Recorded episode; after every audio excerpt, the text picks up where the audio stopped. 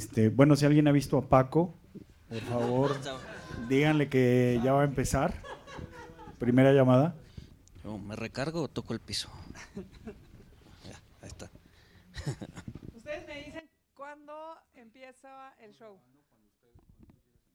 ¿Ya? ¿Ahí? Perfecto. Listo. Hola a todos, muy buenas tardes. Bienvenidos al auditorio de Viva, a este evento tan especial que me llena de muchísima emoción. El episodio número 100 de Money Talks. ¡Woohoo! Muchas felicidades a estos tres rockstars, a Luis, Paco, Walter. La verdad que han hecho un trabajo espectacular. Increíble tener 100 episodios eh, con esa calidad y con esa profundidad. Eh, y sobre todo con esa eh, ¿no? suavidad de los temas, cómo los van tocando, eh, facilidad de ir, explorando cosas que son más complicadas, eh, invitando a gente que les ayuda a ir comunicando cosas que pudieran ser eh, ¿no? desconocidas para mucha gente que les escucha. Y, y, lo hacen todo hacer verse más fácil. Entonces, eso es lo que más me gusta. Y comparto eh, muchísimo la visión que tiene Monitox. Y por eso para mí es un honor tenerlos aquí. Y es esa mm, búsqueda, ese, esa, esa inquietud constante de estar buscando y apoyando y coadyuvando a la inclusión financiera, a la educación financiera de este país, y, y, logrando ¿no? acercar a gente a, a, este mundo, a gente que no tenía eh, por qué estar tan cerca y a otra que sí estaba cerca, pero tener más conocimiento. Pero eso es lo que necesitamos. Este, país necesita más participación, eh, más entendimiento, más comprensión, más acercamiento, empresarios, inversionistas, eh, gente, de, gente como tú y como yo que estamos ahí escuchando el podcast, eh, que vayamos comprendiendo las cosas eh, pues de, forma más sencilla, que nos dé menos miedo acercarnos a un activo, a invertir, a entender, ir logrando cerrar esa brecha de inclusión. México tiene una tarea enorme por hacer todavía y creo que la educación que se va impartiendo a través de estos podcasts y lo que estamos haciendo muchos de nosotros en diferentes, eh, pues, digamos, canales. Nosotros lo hacemos a través de, del Instituto Viva, pero todos, yo estoy segura que todos de alguna forma vamos eh, cooperando con esto. Eh, es lo que tenemos que hacer para, para que, que logremos un México, pues, eh, que sea más equitativo, que sea más inclusivo y que sea una sociedad más justa. Y yo creo que es a través de la educación. Entonces, pues felicidades. Me siento muy orgullosa de tenerlos en viva. Bienvenidos a los que están aquí. Gracias a los que van a escuchar el podcast una y mil veces. Eso es lo bueno de los podcasts que se quedan ahí para siempre. Y, y gracias por, por, darme la oportunidad de, de tenerlos acá, eh, de compartir este sueño que tienen de seguir haciendo otros 100 más. Eh, y para mí es verdaderamente un honor. Así que muchas felicidades. Muchas gracias. Muchas gracias.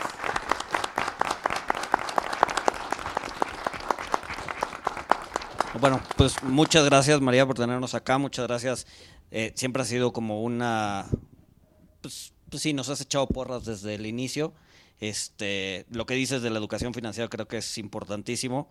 Digo, nada más tomando algunas estadísticas, solamente el 30% de la población en México tiene algún tipo de educación financiera, 70% no tiene idea de, educación financiera. Entonces hay un camino larguísimo por recorrer, ¿no? Y cada quien desde su trinchera creo que puede hacer algo. Este, la verdad es que hoy estamos aquí eh, en, el, en el episodio número 100, cuando empezamos teníamos cinco temas, y, sí. y, y, no pensamos que nos fuera a dar para tanto. Este, pero bueno, ahorita tenemos un pipeline grande, temas diversos, este, y bueno, creo que hay Monitox para rato, entonces mil gracias a los que nos escuchan, mil gracias a ti María, mil gracias a Viva, este, por abrirnos las puertas de su casa y pues nada. ¡Woo! No, muchas gracias, muchas gracias. ¿eh? Este, pues ya, nada más decirles de nuevo eh, felicidades, felicidades de parte de toda la comunidad financiera y de lo que me toca de la comunidad bursátil también por hacer este esfuerzo eh, y ojalá que tengamos otros 100 más para, para mucho rato. Muchas Sí, felicidades. seguro. Seguro. Mil gracias, María. Y eh, queremos aprovechar para darte Sí, dos presentes, primero uno nuestro y luego otro del... te vamos a regalar este libro. eh, obviamente lo escogí yo. No, ¿Cuál no, es el Obviamente libro, tiene regalías, además. Enseña, enséñale a las cámaras el libro, nada más para... Porque seguro ya lo leíste, pero te lo vamos a dar porque lo que necesita el mercado mexicano para cambiar, pues justamente es un cisne negro positivo, que también los hay, y por eso te queremos dar este, este presente para ti, María. Ay, muchas gracias.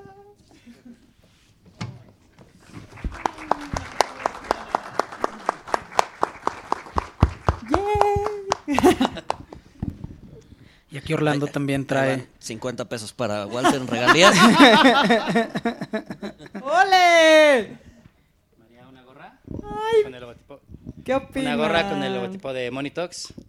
Y la gorra dice, soy la mera mera de Viva.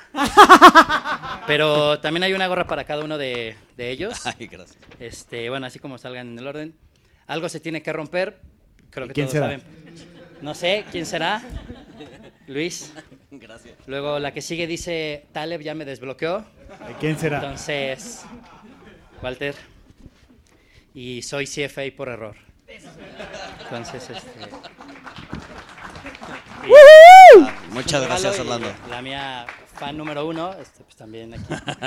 ¿Vale? Oigan, Ah, aprovechando que gracias, mi Mil es gracias. rosa, decirles a las mujeres que necesitamos también mucha educación de mujeres. Acérquense, por favor. Este es un programa que justamente hace las cosas más fáciles para que entendamos. Y ojalá que tengamos muchas gorras rosas eh, en los próximos 100.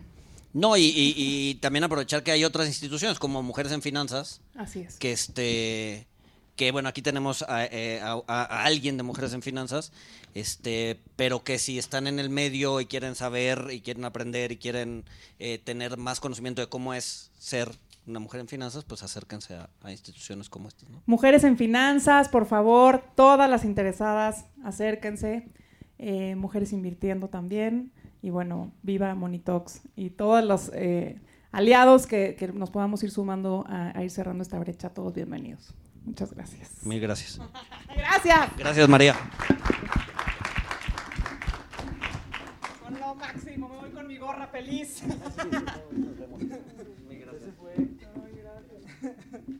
Voy a dejar en su casa porque es su programa.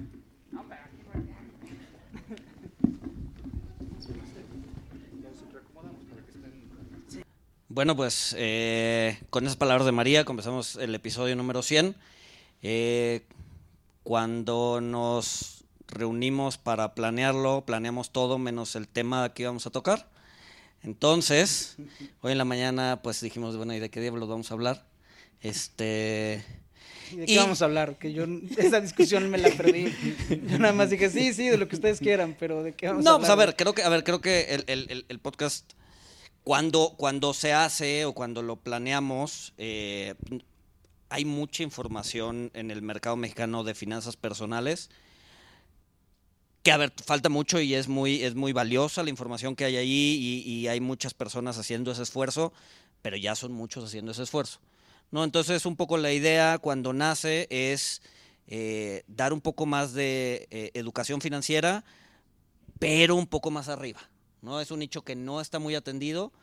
eh, y, bueno, sobre todo en el mercado mexicano, ¿no? Porque pues hay muchísimos en inglés, ¿no? Pero pues no hay nada en español, ¿no? Entonces, o había cosas muy especializadas, ¿no? Economistas hablando de economía y que si la curva de Phillips se mueve a la derecha, y eso quiere decir que pues, no, no. O sea, era, era un nicho más arriba, pero tampoco tan arriba como para hablar de la curva de Phillips y movimientos que son la segunda derivada de otro indicador, ¿no? Este, que, que pues ha, esta- ha sido difícil, ha sido complicado porque pues batallamos un poquito para que se nos quite lo técnico, ¿no? Sí, pero yo soy de la idea de que si puedes explicar algo es porque lo entiendes. ¿no? Si, no puedes si no puedes explicarle algo a tu abuelita, a tu hija de seis años, bueno, no, tampoco de seis años, pero sí, este, O sea, no le pudiste a- explicar a, a tu hija. mamá, ¿no? Si no puedes explicarle eso, es porque tú no lo entiendes y si no lo entiendes, pues no lo puedes transmitir, ¿no? Entonces, Eh, de hecho, el podcast también nos ha ayudado a entender muchos temas que no conocíamos nosotros. Por lo menos hablando a nivel personal, pues yo tengo mi nicho, que es renta fija, algo de macro, etcétera, etcétera, pero pues, hay otros temas que yo no entendía o que yo no comprendía y que el hecho de tener que explicarlos o de que alguien venga a explicármelo, pues te hace, o sea, amplía tu conocimiento del, mercado y de, las cosas, ¿no?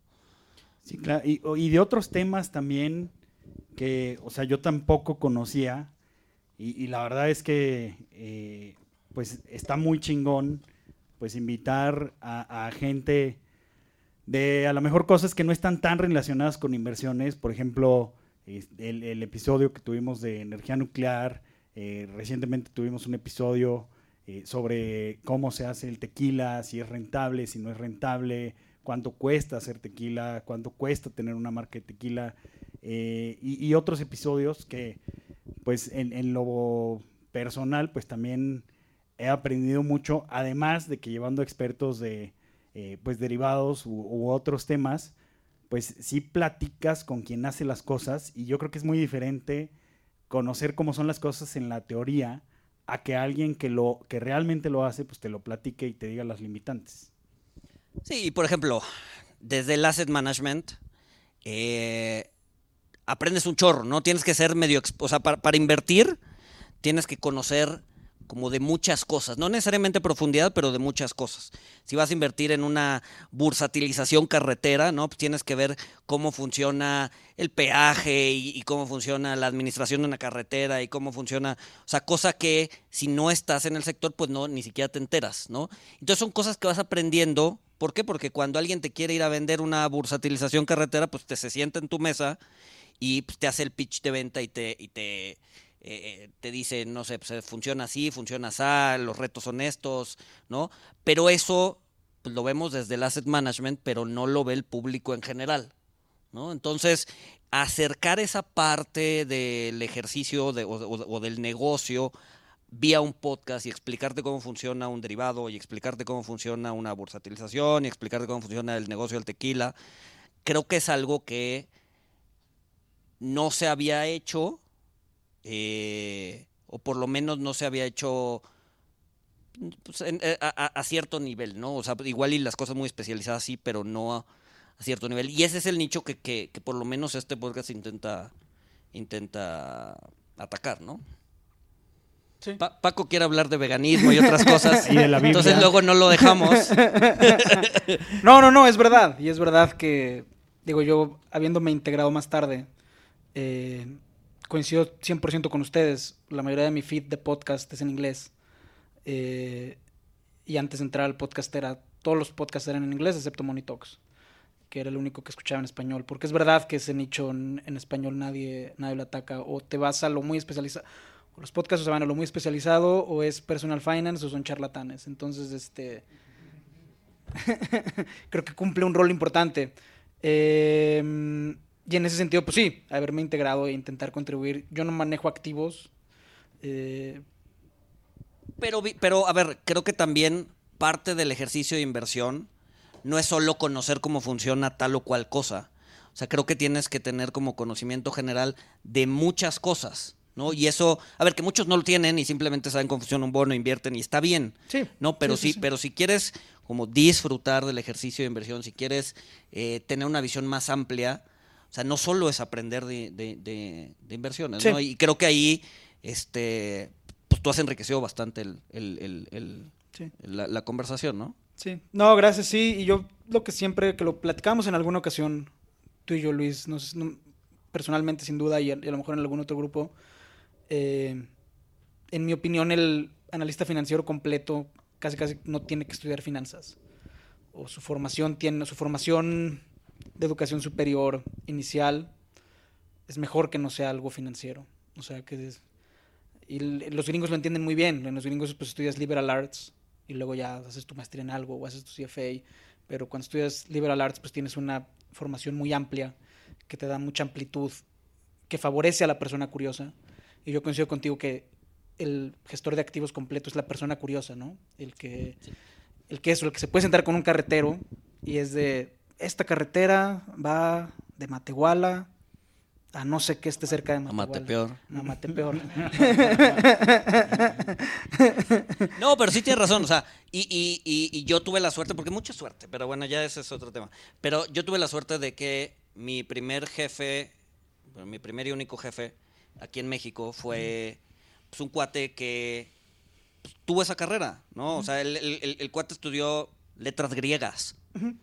¿No? Este, era un inglés que estudió letras griegas, después ya fue a hacer un MBA y por suerte cayó en México en su etapa de hippie Y se quedó. Este, se quedó aquí y, y, la libró. Y la libró. Y no, y además eh, se hizo nombre y fue reconocido. Digo, ahorita estamos, estamos a, a puros chavos en- en- en el auditorio.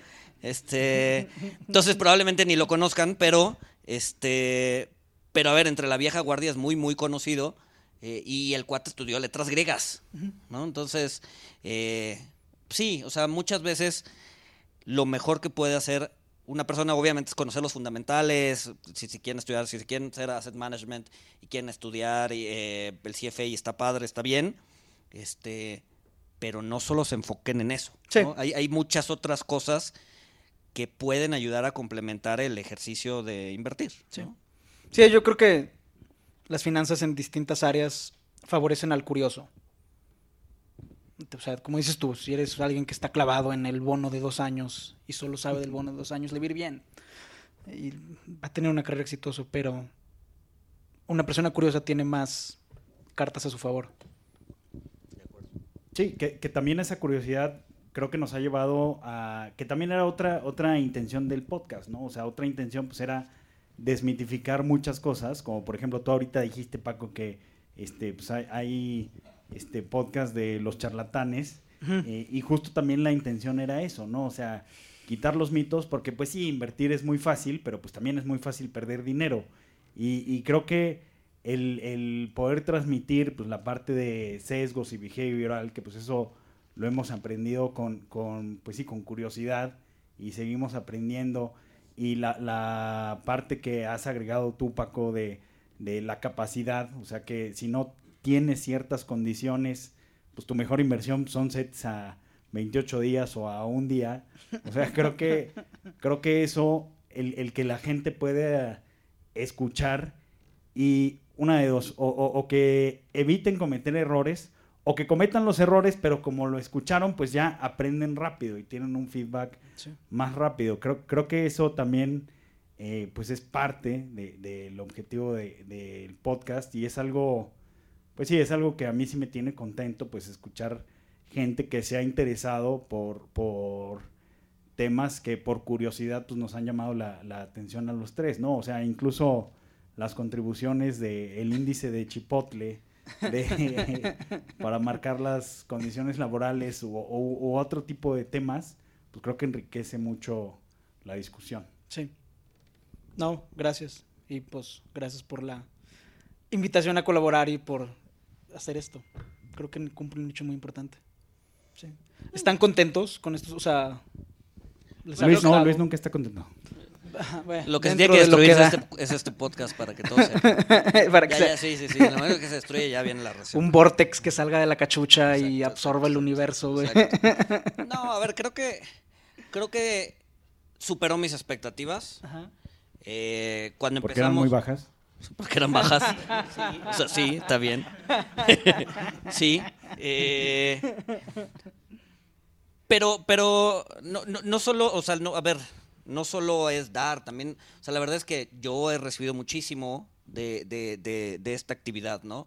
Eh, conoces gente, eh, se abren oportunidades, este, se abren incluso negocios, ¿no? Este, No nos han llegado esas regalías. Ah, no, perdón, no.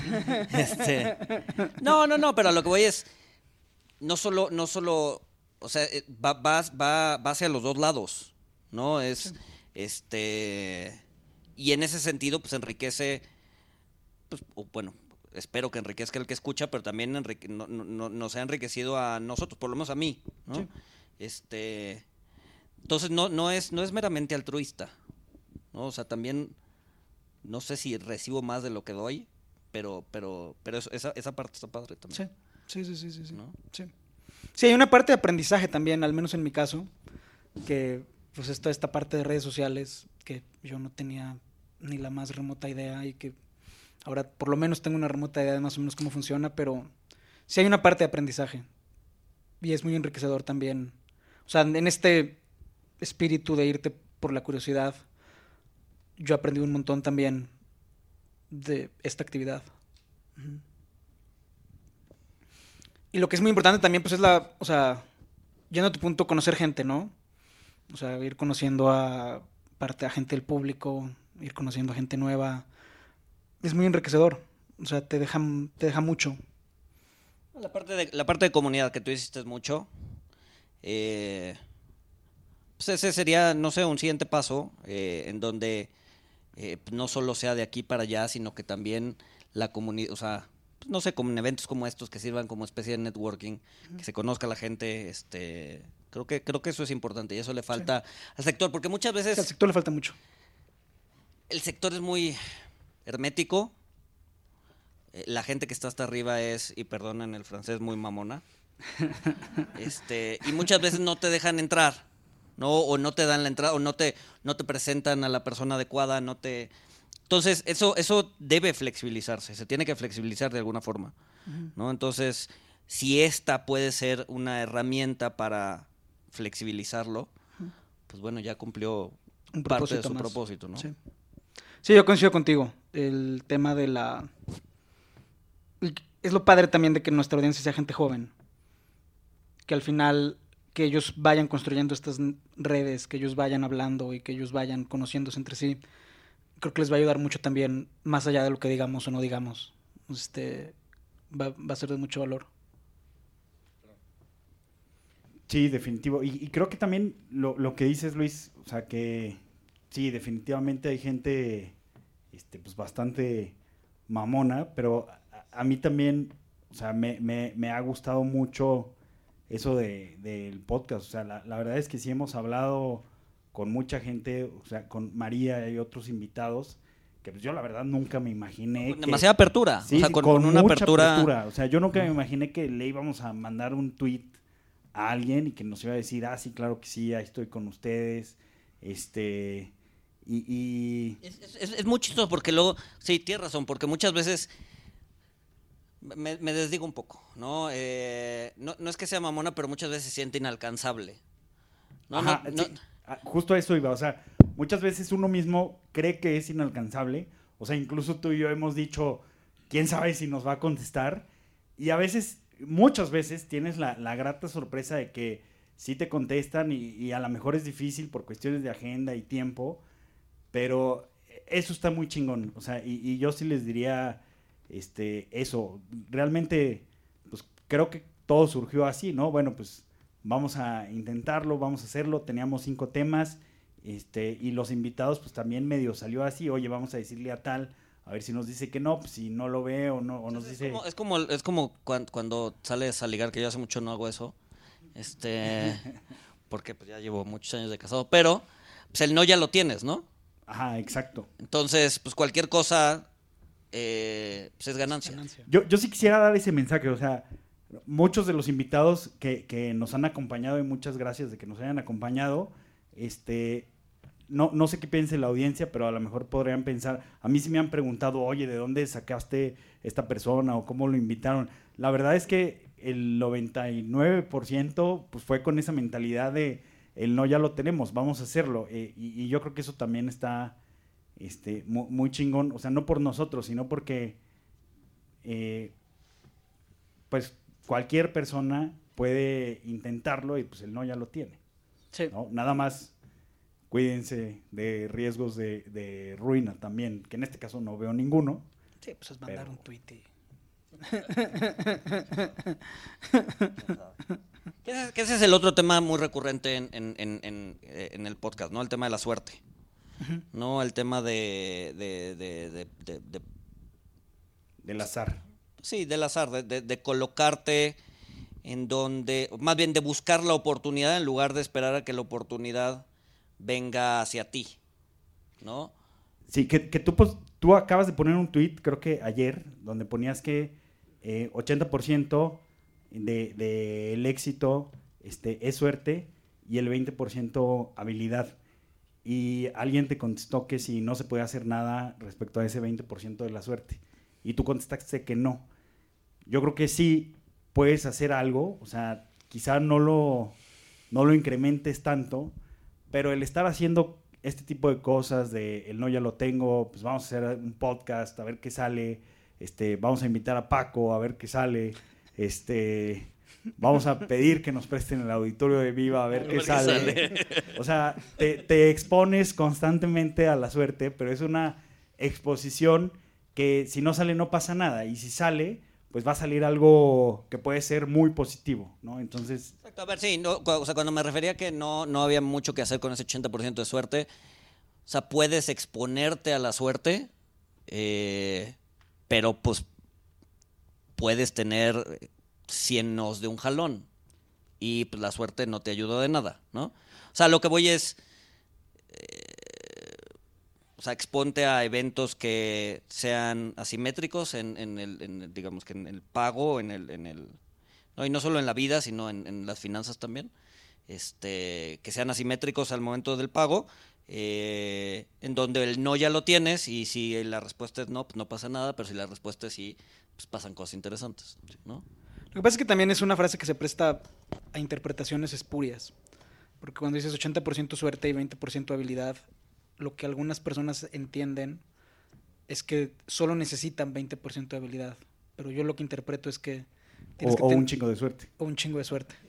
Cuando en realidad yo lo que interpreto es que tienes que tener muchísima habilidad y aún así eso solo representa el 20%. O sea, el, ejemplo paradigmático pues, son las entrevistas de trabajo, ¿no? O sea, tú haces una entrevista de trabajo, la realidad es que todo el mundo está calificado de forma muy similar. ese 20% de habilidades eres una commodity, ¿no? Aún si eres muy bueno, de los que van a entrevistar va a haber gente muy buena. Y el 80% de suerte es pues si le caes bien al que te entrevista o no. O sea, si el, o sea, el, que el cuate que te está entrevistando, el chavo que te está entrevistando chocó esa mañana y no está de buen humor, pues, ya, no, ya no, ya no tuviste y escuchó a Luis González que algo se va a romper. Se va a romper. hizo clic con alguien más. Exacto. Hizo clic con alguien más. Pero ese es el, ese es el, o sea, el 20% de habilidad es que tú tienes que tener, es el 100% de tu habilidad es 20% de suerte. Kahneman sacó un libro hace poquito que se llama Ruido, Noise. Y habla un poco de eso. de, o sea, lo que dice es eh, viendo los juicios en Estados Unidos. Ese es un ejemplo genial. No, entonces, si... Eh, Ganaba el partido del juez esa, sí, de fútbol americano. Sí, si el, si el juez le iba a los bla, lo que sea, y ganaba el domingo, entonces el lunes probablemente las, sentencias solían ser más relajadas. Pero si perdía, pues era todo el peso cadena perpetua, cadena perpetua por robar una hogaza de pan, ¿no? Que le corten las este, manos. Exacto, si estaba lloviendo afuera, si no estaba lloviendo afuera. Entonces, pues al final del día, pues eres presa de la suerte. Sí. ¿no? Entonces. Pero de nuevo, eso no, eso no quiere decir tiren la hueva porque. Ajá, porque nada más, nada más va a haber no, suerte. No, no, yo, creo, yo creo que ese es un eh, excelente punto o sea, el, mensaje más bien es, hay que seguir buscando la habilidad, hay que seguir buscando la, exposición a, cisnes negros positivos, pero, o sea, y por también es una de las razones por las que estoy traumado con Taleb, porque... Porque regalías. También dice regalías. O sea, porque lo dice. O sea, este libro también es para las personas que tienen la habilidad, que lo han hecho todo bien, que le echan todas las ganas que pueden y pues no tuvieron suerte o tuvieron mala Un evento que los jodió la vida. Y, no es que esté mal, o sea, pues es que la vida es así. este, Pero sí, el mensaje no es tienen la hueva y todo depende de la suerte. No, claro, hay que, hay que, hay que estar preparados para, para cuando tengamos esa suerte, pues poder capitalizarla. Y aquí aprovecho para finalmente hablar sobre la distinción que hacen los filósofos medievales entre fortuna, suerte y, providencia, que nunca dejan hablar. Porque... qué otro tema, güey. adelante. Escuchamos, Luis. No, no, no, porque, eh, porque son cosas distintas. O sea, la providencia pues sí tiene una connotación divina y bueno, pues si uno es ateo, pues bueno, la providencia ya no, hay que ignorarla. Pero la diferencia entre fortuna y suerte sí es importante. Y lo que se referían con suerte eran cosas totalmente fortuitas. Y por lo que se refieren por fortuna es lo que nosotros ahorita estamos definiendo como suerte, que es exponerte a eventos con, con un sesgo positivo. Pero son dos fenómenos distintos, o sea, la suerte, con Suerte era azar bruta azar bruta, ajá. y fortuna era azar que te favorecía o azar que te favorecía dado un eh, proceso de exponerte a cosas, exacto, exacto, exacto, exacto, sí, sí, sí, sí, sí. Y digo, más allá de la discusión semántica de si es suerte o es fortuna, creo que los tres coincidimos en que no, que la, o sea, la suerte es se construye, o sea, la fortuna se va con- la fortuna es algo que se va construyendo, creo que es más bien lo que La fortuna se construye, la suerte es azar bruto. Azar bruto, ajá, ¿no? ajá, La fortuna pues, es un poco también lo que decía eh, Pasteur, ¿no? Que la- la- eh, el azar favorece a la mente preparada. sí. ¿no? Que es, es- es eso.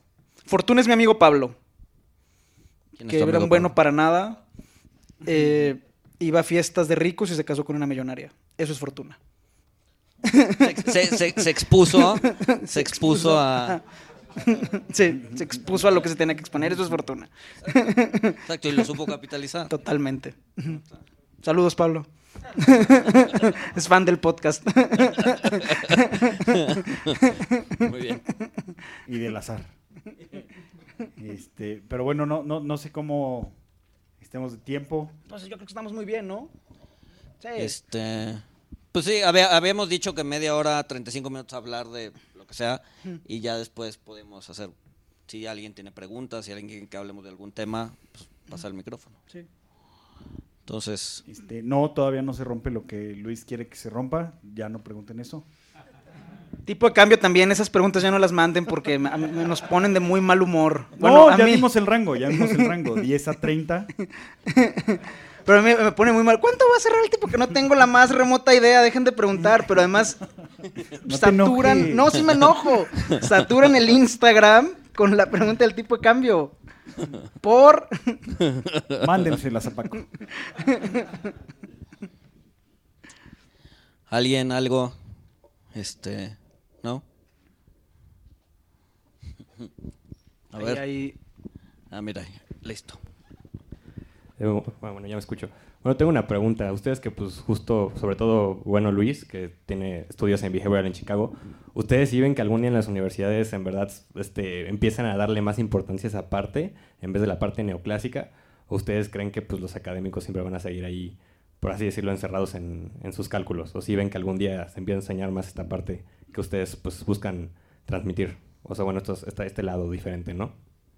Pues el, el, el TEC de Monterrey ya tiene a su profesor con Un semestre, me- un, sí. un semestre de behavioral. Además también tiene un Tec de curso Monterrey, patrocínanos. en el YAT. Yo creo, yo creo que es inevitable que cada vez permee más el tema eh, de, de behavioral y de psicología, porque no nada más es en, finanzas. La verdad es que yo lo veo como que es algo que influye en cualquier cosa que lleve una toma de decisión eh, y yo creo que es inevitable. Yo creo que eh, estamos viendo eh, lo, que, lo que ya pasa en Canadá, en Estados Unidos, donde los programas en finanzas pues ya incluyen, aunque sea algo de, de behavioral, inclusive el mismo currículum de- para obtener la certificación CFA eh, ya ha ido creciendo la parte de behavioral. Entonces yo, yo creo que, eh, o sea, aunque tiene 50 años eso, o sea, pues todavía se considera una rama joven de, estudio, pero yo creo que es inevitable que siga creciendo el interés eh, y que siga permeando en, en programas y en universidades y escuelas. pero no creo que desaparezca, ¿no? Porque es útil, ¿no? Al final del día pues, son modelos. Eh, o sea, el, problema con los modelos no es, o sea, sí, todos están rotos, sí, o sea, co- coincido con eso. El problema no es que los apliquemos, el problema es que les creemos ciegamente, ¿no? Pero un modelo como tal, pues te funciona para darte una idea o para navegar en una realidad, ¿no? Siempre y cuando no te los creas ciegamente, ¿no? Entonces, no creo que desaparezca. Yo creo que, lo, a ver, al principio, muy al principio, Adam Smith, antes de Pareto, eh, 1800, finales de 1800, la economía, la sociología, la psicología, todo era algo pues, estaba junto, no había, no había una rama de economía matemática, ¿no? Eso, eso, eso se empezó a separar con Pareto, ¿no? En 1910, por ahí. Este, y eso está mal, ¿no? Eso es, o sea, no puedes separar la economía de lo humano, porque al final del día la economía es una ciencia social y va a depender no solo de, o sea, no hay un comportamiento humano que sea descrito por un modelo matemático. Y eso es lo que hacen los economistas clásicos o neoclásicos. ¿no? Entonces, yo creo que eventualmente esa separación que lleva 100 años, con estas nuevas tendencias, pues va a volver a, a, generar algún campo de estudio en donde se junte sociología, psicología, eh, economía, ¿no? Y pues, tampoco puedes echar por la borda lo que se hizo los últimos 100 años, porque es valioso, ¿no? Y de algo sirve, ¿no? Entonces, pues, no va a desaparecer, pero sí creo que eventualmente, como dice Walter, vamos a ver pues, algo más, eh, pues sí, una mezcla de, pues, de materias o de, de disciplinas, ¿no? En, eh, que se estén enseñando en las universidades. Yo no sé, porque a mí behavioral siempre me ha parecido como el fuego de la pradera. O sea, O sea, acaba con todo, pero no deja nada. O sea, al final su carácter precisamente antiteórico eh, no le permite construir mucho. pero es tan teórico como puedes teorizar el, el- el- el- el comportamiento del ser humano.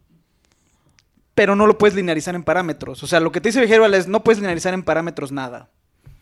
Lo que te dice Entonces, behavioral pues- es que hay, hay límites. Ajá.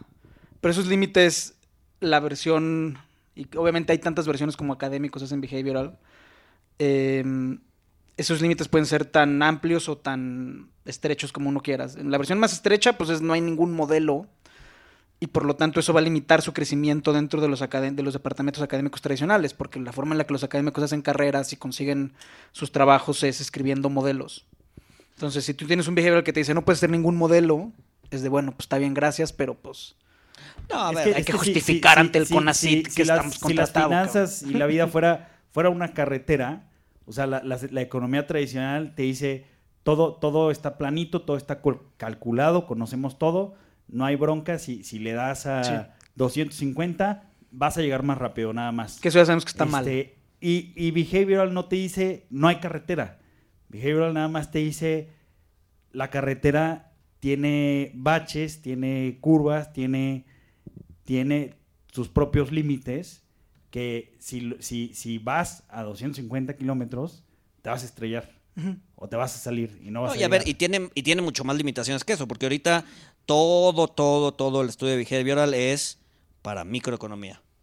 Toma de decisiones, ¿no? Pero intenta extrapolar eso a la macro, No, pues no, no. da. no hay forma, ¿no? Y ahí es donde, bueno, no sé si haya forma o no, pero hasta ahorita nadie ha estudiado eso y nadie ha propuesto ningún modelo y nadie ha sabido cómo extrapolar justamente ese, ese comportamiento personal a las cuentas nacionales.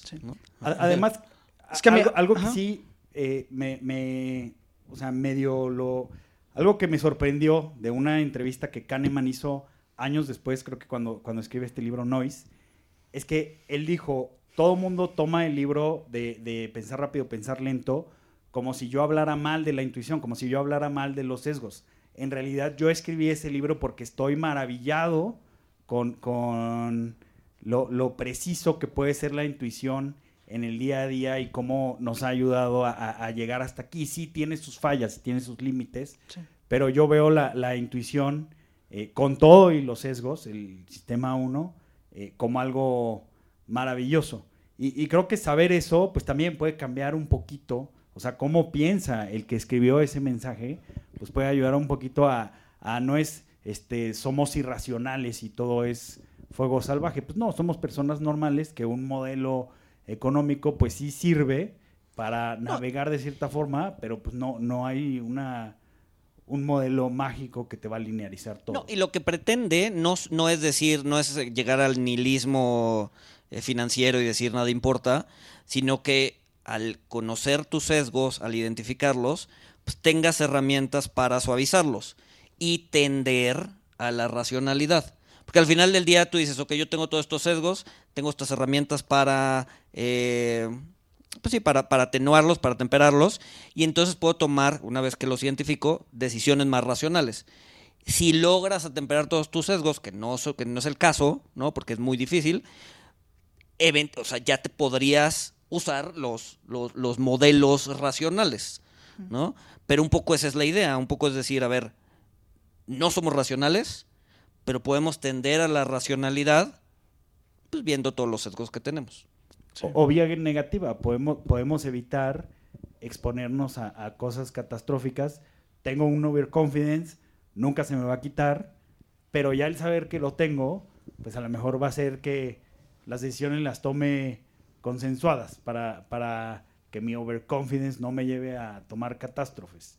También, también o sea, el, el conocer los sesgos y las limitantes de los que no se pueden cambiar, pues también te ayudan un poquito a, pues sí, a temperar y a ser más prudente y un poquito lo que comentábamos en un jam, a, decir memento mori, este, pues, soy el, mortal. intern, el intern hizo una taza y que... Ajá, el intern hizo una taza, o sea, recuerda que eres mortal y pues que no todo te va a salir bien al 100% en la vida. Pues sí. Yo creo que al final su pro- su- el propio marco cognitivo va a limitar su crecimiento, pero es verdad que no sabemos qué tanto. Me hace también es que... chistoso que... que dices que no crece en behavioral, pero luego cosas que dices, yo veo que sí. Pues sí. no, como, pero también hay un riesgo también de que le pase lo que, o sea, porque el behavioral al final es mucho micro. Yendo a tu punto, o sea, ahorita no lo han podido extrapolar a lo micro. Y el riesgo es que le pase lo que le pasó a otras disciplinas de las ciencias sociales, que se volvieron micro exclusivas, ¿no? Historia, por ejemplo. La historia del barrio no sé qué, donde hacían un tejido. Y ya carreras que se construyeron por eso y que realmente no aportan mucho al acervo del conocimiento de la memoria, no, no para... Me, me- me dices que no acuerdas cuando tú lees en Sirio un libro de cómo Arreglar este, un coche. arreglar un coche de los 50. güey. ¿Para qué te sirve eso? Eso me lo pusieron a leer, güey. Ese no lo leí de- por, por ganas, pero... Pero, no sé, o sea, al final, no, no sé, yo creo- mi opinión es que ya está llegando a su, a su crecimiento potencial, pero, pero vamos a ver. Una cosa que de behavioral que sí nos va a servir mucho es, en la coyuntura actual, sí vamos a empezar a entender mejor qué ajustan las empresas cuando hay broncas. Porque ahorita la- el supuesto de base de la teoría neoclásica siempre es, hay broncas y corren gente. Y ahorita estamos viendo todo menos eso. Entonces yo creo que es, eso sí se lo debemos a behavioral. Eso de no, o sea, diferentes actores ajustan diferentes cosas en función de diferentes cosas. Eso va a ser un aporte interesante y probablemente sea su primer aporte interesante a la macro. Y vamos a ver. Ojalá. Un aporte de la macro puede ser todo este tema de estructura de decisiones. eh, eh, hecho o, digamos que aplicado a una sociedad, ¿no? Donación de órganos, eh, cosas que hacen que una sociedad, que los individuos actúen colectivamente, eh, dándoles un pequeño empujón para que lo hagan, ¿no? Y que terminen afectando en el agregado. ¿no? La diferencia, o sea, este, este ejemplo de Alemania y Austria, Alemania nadie dona este eh, órganos, Austria sí, y es simplemente por la forma en la que está estructurada la pregunta cuando vas a sacar por primera vez tu licencia de conducir. ¿no? Austria es, tiene un sesgo hacia que sí dones, Alemania no, ¿no? Culturalmente pues, son el mismo país prácticamente, Sí, pero en, uno tachas la casilla si no quieres donar órganos y en otro tachas la casilla si quieres Si donar quieres. órganos. Y la gente no le gusta tachar casillas. Entonces, de, de ahí se define. Sí, es, es como lo de los niños que pues, querían que dejaran de comer papitas y porquerías y las papitas las movieron a la parte de arriba del estante y pusieron fruta al nivel de los ojos de los niños y ya comían más frutas. O sea, digamos, es como una estructura de decisiones que, en- de- o sea, a nivel personal cambia un comportamiento y eso en el agregado termina cambiando pues, un, algo en la sociedad o algo en... ¿no? Sí. O sea, si, si no te quieres drogar, Paco, pon las drogas arriba, Arriba del estante y vas a ver cómo lo haces menos. O sea, sí, pero eso al final tiene. O sea, no es algo grandioso, no es algo que permita que O sea, no es Milton Friedman escribiendo una historia de un siglo No, con ocho no, no, folios no, a que ver, se es, desdoblan. es, es, es, En- en es ese sentido es, es- ma- es marginal. Es marginal, o sea, Sí, su crecimiento va a ser limitado. Pero, sí, o sea, es, es- es marginal, pero porque no se ha aplicado mucho. por ahora.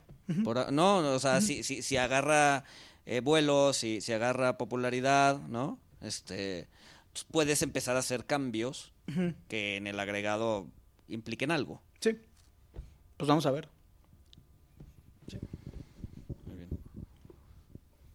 Hola, buenas tardes. A mí me gustaría hacer una pregunta. Justamente ahorita que ustedes estaban comentando sobre el talento y que hay gente que pues hace todo bien y al final siempre está ese pedazo de suerte que muchas veces a gente no le favorece a pesar de que haya hecho todo bien.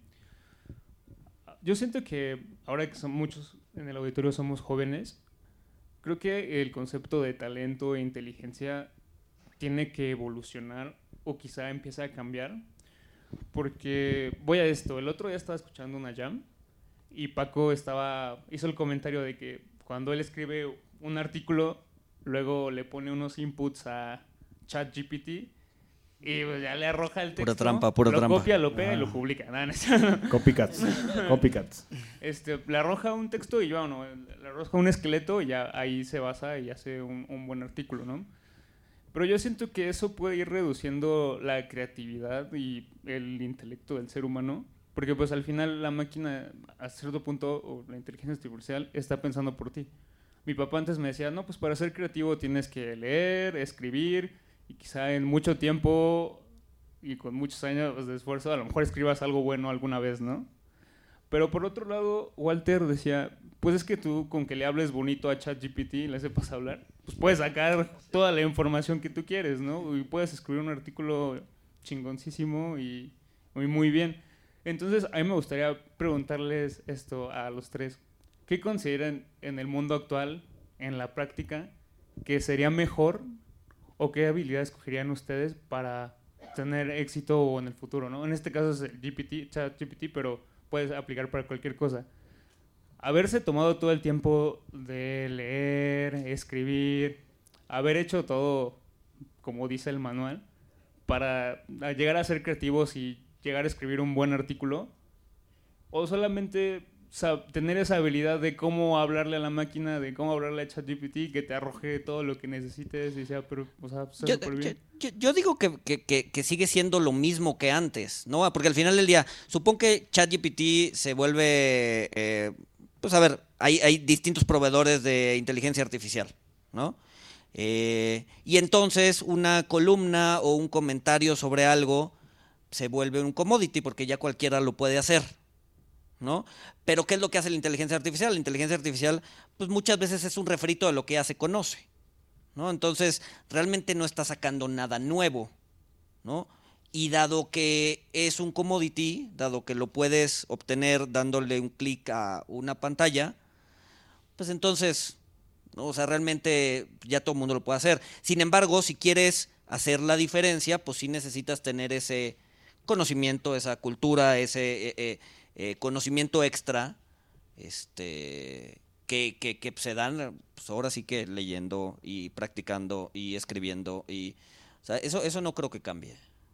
Pero igual y hay alguien que no lee tanto, no escribe tanto o, o lo que sea, pero sabe cómo hablarle a la máquina, sabe cómo pedirle Ah, las pero, pero, cosas. pero, pero esas, esos son, esas son habilidades que practico, o sea, que vas, que vas aprendiendo. No hace 15 años, eh, pues, ¿cómo, ¿cómo buscabas en Google? ¿No? Le decías, señor Google, por favor, ¿me puede decir cuál es la? ¿No? Entonces, y ahorita, y ahorita ya tienes como técnicas de búsqueda de Google que hace que llegues al, al- ¿no? Las vas desarrollando, son Hay técnicas que vas desarrollando. Pero tiene, fíjate, eso es clave. Tien- tienes que saber, o sea, so- son herramientas.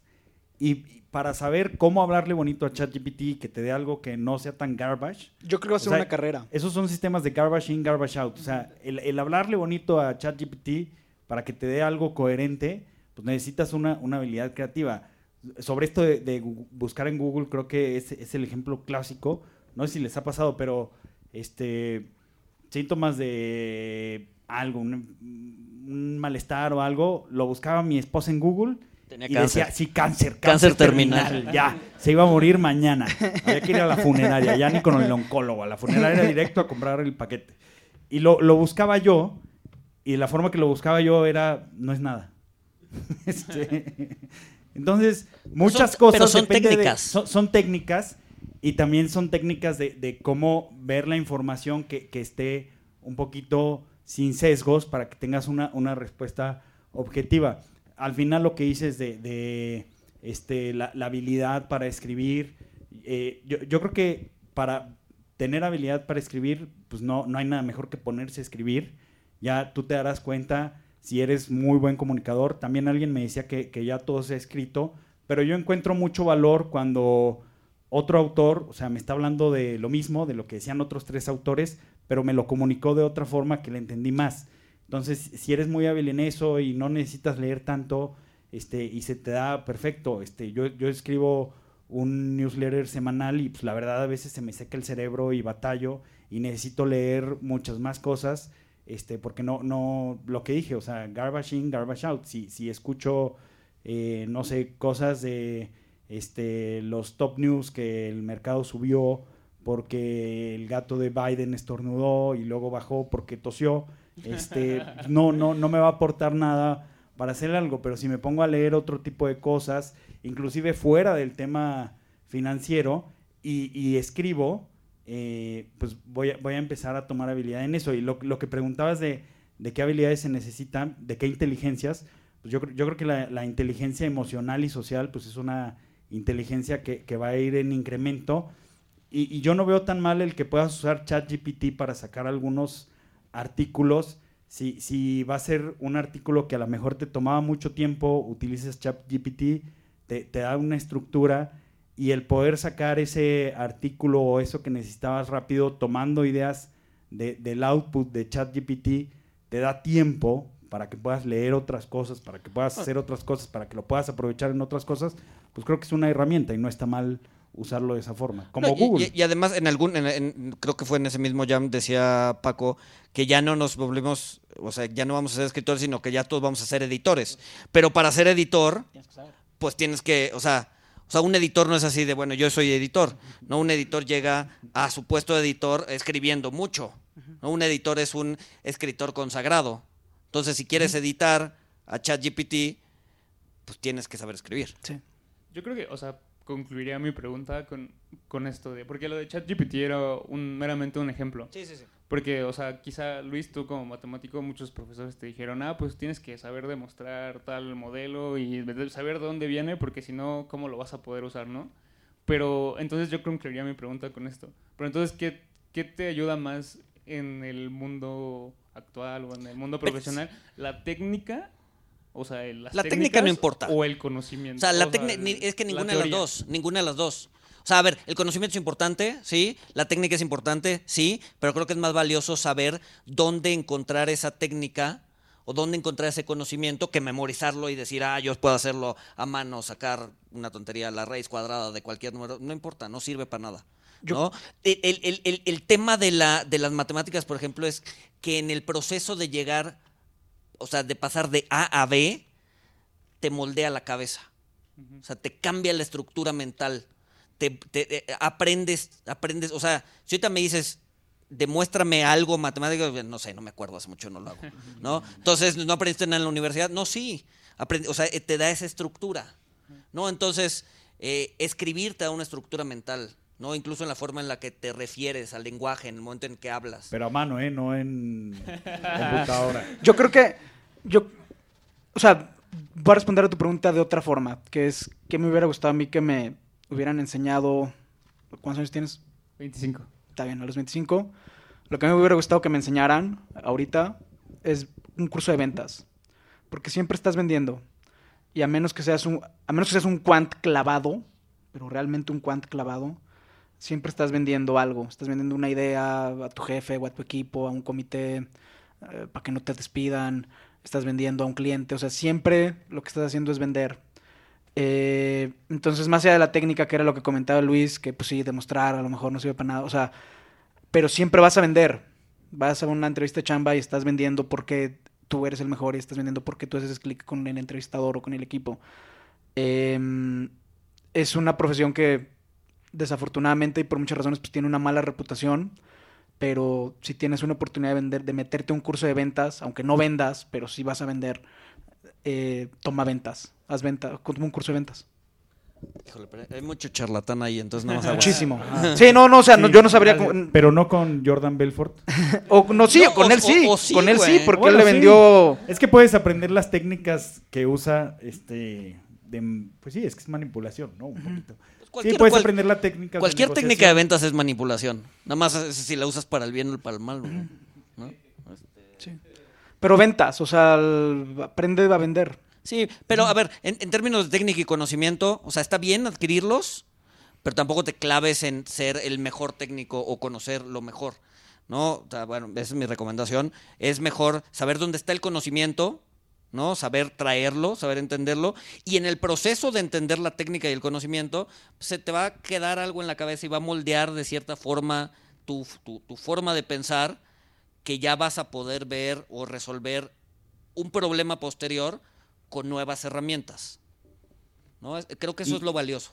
Y hazlo. O sea, si quieres escribir, pues ponte a escribir y vas a ir viendo qué necesitas y si este, quieres hacer otra cosa. O sea, yo, yo creo que el tener la oportunidad de, ah, si, si quieres ventas o si quieres habilidad social, ponte a platicar con la gente. O sea, es complicado, este, pero pues necesitas ponerte a platicar con la gente. Necesitas, eh, si tomaste un curso de ventas, pues trata de venderles algo que no te vaya a doler. Véndeme si esta no- pluma.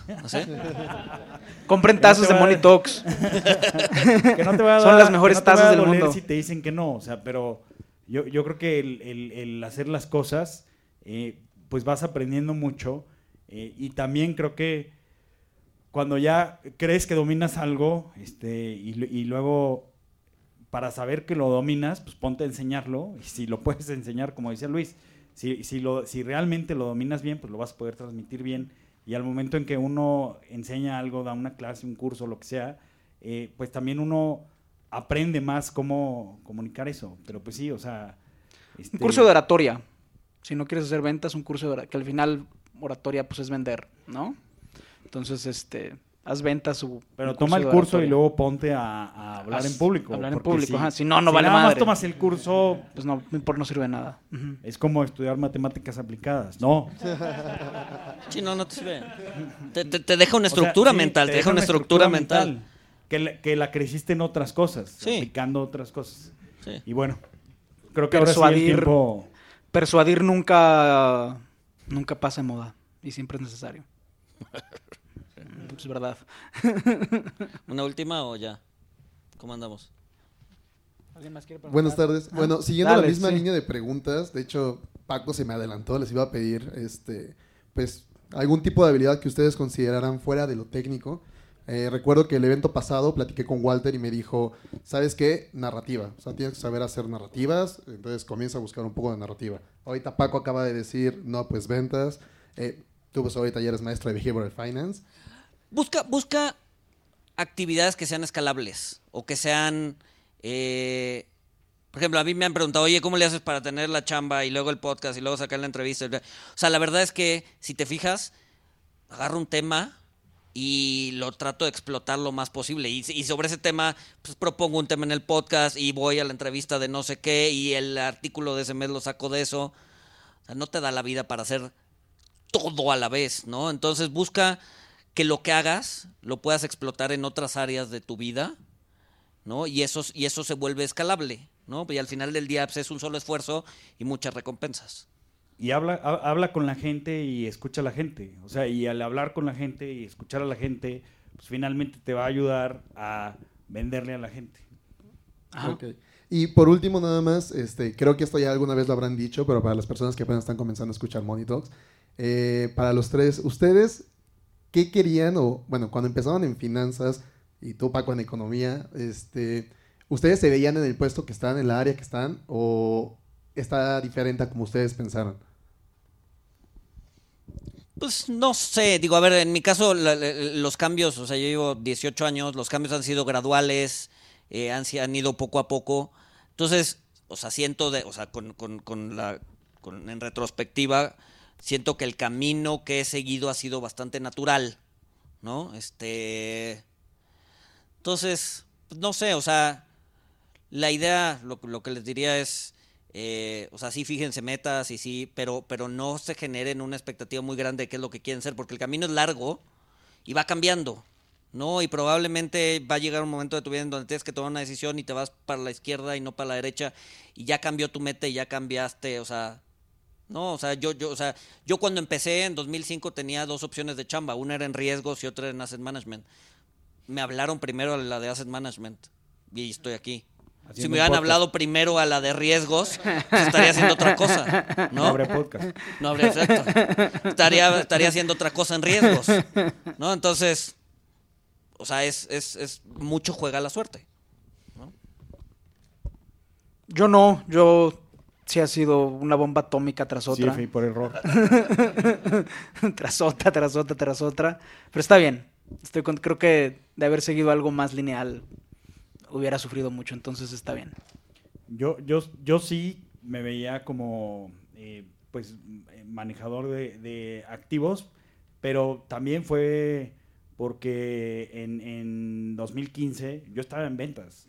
Este, y en 2015 me hablaron y me dijeron, oye, se abrió una posición en Ciudad de México en Asset Management. Este, te vienes, este, pagaban horrible, pero tenía muchas ganas de trabajar en Asset Management. Y, y- y me vine y pues ya después eh, pues pasó todo lo que tenía que pasar, suerte y preparación. Este, no es para nada como, o sea, yo me lo imaginaba completamente distinto, ya, ya lo habíamos platicado, con mucho más glamour, pero la verdad es que me gusta mucho... Pues ponte eh, traje, güey. Estoy ahorita. Traigo un saco. Ah, no, bueno, ya, güey. Cuánto glamour, güey. El traje es del siglo pasado, Paco. Maldito boomer. Sí, no, pero. A ver, otro, otro, otro consejo es no se desesperen. Luego, eh, y, o sea, entras a una chamba y ya tienes un año, dos años y ya quieres ser el director de todo, ¿no? Entonces, o sea, es un camino largo, ¿no? Es un camino largo, el sector es pequeño, eh, ¿no? No, y, y ten- tengan apertura porque yo, yo la verdad al principio no quería estar en ventas. Yo decía, no quiero estar en ventas, pero pues vi que ventas era la, la oportunidad más grande que iba a tener de estar en el mercado bursátil y dije, bueno, pues ya, la vida me puso ventas. Este, me he cerrado en otras cosas, no, no, no sé este, qué, qué implicaciones tendría eso, pero, pero sí, o sea, te- tengan apertura, no se desesperen, este, en, en un año, en dos años, eh, pues a lo mejor no van a haber cambios, o a lo mejor en tres. O sea, ¿cu- cu- cuántos años llevas de carrera, Luis? Creo que eso es importante. 18. 18 años. No, ya lo que voy es, el sector es pequeño, entonces muchas veces, literal, alguien se tiene que morir para seguir avanzando. ¿No? Entonces, pues sí, o sea, agu- aguanten, ¿no? O sea, ahí, ahí, ahí, ahí, o sea, pues sí, literal, alguien se tiene que morir, o alguien se tiene que jubilar, o alguien se, entonces, este, no, no, no, no, no, no se desesperen tan rápido. Sí, aguanten, estén preparados, este, sigan buscando la suerte y también, pues, si están preparados y le echaron todas las ganas y, no hubo suerte, pues también disfruten el viaje. O sea, tampoco hay que amargarnos por, por cosas que, pues, no nos pasaron y ya. eh, pero, como dijo Paco, pues no se trata de ya echarnos a, a tirar la hueva y ya, porque entonces no va a pasar nada bueno de eso. Sí. Y también hay cosas afuera. O sea, es verdad que el sector es pequeño y que, al, o sea... Sí, sí, sí, y se vale, se vale, se Se vale hacer un cambio hacer de cambios de carrera, carreras y se vale, ¿no? Y Sí, pues sí, no, sí, no hay, se- hay- hay historias de, de éxito. Este, hay, hay un CFA Por error. que, no, otro, Otro. que por hacerles del destino terminó haciendo pan. Este, y ahora su, su, su pan es un pan de lujo, se llama Once Panadería y le está vo- volando el parque. Este, y pues es un ex financiero que ahora hace pan y le está yendo muy bien. A lo mejor es un sesgo de supervivencia, este, pero sí, también hay gente que se cambia y, y le va muy bien. No, y, en, como- y en el camino aprendiste un chorro de cosas, güey. Sí, exacto. O sea, no, no, o sea, todo camino lleva un aprendizaje y eso es bien Disfruten el importante. camino. ¿no? Disfruten el camino Exacto. Es difícil, pero funciona. y no se droguen. Eso siempre. Pues nada, pues mil, mil gracias por, por asistir a este evento. Este, pues intentaremos hacer más cosas presenciales, ¿no? Para justamente fomentar el networking. Eh, y pues nada, mil, mil Si gracias. alguien le quiere ayudar a Paco a organizarlos, este, adelante. Pues ideas, ¿qué vamos a hacer? ¿Cuál va a ser el siguiente evento? Pues no sé. No digo, nos comprometamos ahorita. Sí, sí. No, sí, Si ya no de te vez. comprometas algo ya, güey. Vamos a disfrutar el camino. Vamos a disfrutar el camino. El azar proveerá. Es que no tengo ideas de qué vamos a hacer, güey. El ¿Cuál va a ser el siguiente, el, el siguiente evento, güey? Pues ya veremos. Ya veremos. Este, Claro. pues mil, mil gracias. Y eh, insisto, si no le hubiera hablado a Asset Management primero que riesgos y no hubiera sido un CFA por error, este, y pues no hubiera entrado en ventas, pues no, no habría podcast. Y muchas gracias a ustedes que lo escuchan. Y, y, pues gracias Paco y Luis y todos los invitados que hemos tenido, porque pues si no, no habría podcast. Muchas, muchas gracias.